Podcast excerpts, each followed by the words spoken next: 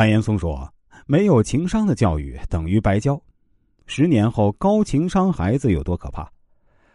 曾经有段时间，一则新闻刷爆了朋友圈：北京大学有一名女留学生在英国超市偷窃，被店员当场识破。这名女生曾就读于北大外国语学院，成绩非常好，暑期来英国游学。当天，她到英国一家超市购物，请店员帮忙从冰柜取一只糯米鸡。没想到，在店员转身离开时，他迅速把糯米鸡塞进背包，还拉上了拉链。结账时，他只付了两包方便面的钱，就匆匆离开。店员觉得蹊跷，便调取了监控视频。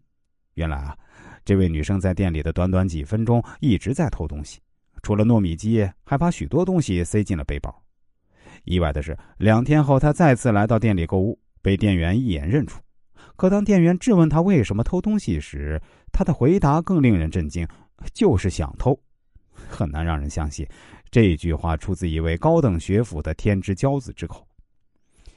事件经过发酵后，很多网友认为北大不应该为这样的事儿背锅。的确如此，但同时呢，这件事也折射出一个经常为我们忽略的严酷事实：一个人的能力和教养跟学历无关，而与父母的教育有关。我们培养孩子，不只是培养孩子的成绩，相反，睿智的父母呢，从来不过度关注孩子的成绩。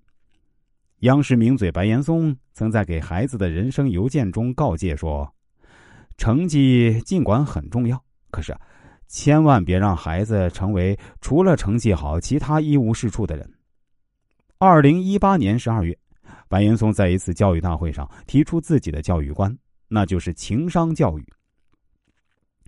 相比成绩，重视孩子情商教育的家庭，往往才能培养出真正优秀的孩子。培养孩子的情商究竟有多重要？演员胡可和沙溢的儿子安吉，不仅独立懂事儿，还以其高超的情商成为众多老母亲心头的白月光。《爸爸去哪儿》里有一期说，安吉和阿拉蕾小鱼儿一起去找爸爸，因为阿拉蕾不愿意爬楼梯。安吉便说了一句话：“那你想让我们所有的爸爸都丢在那儿吗？”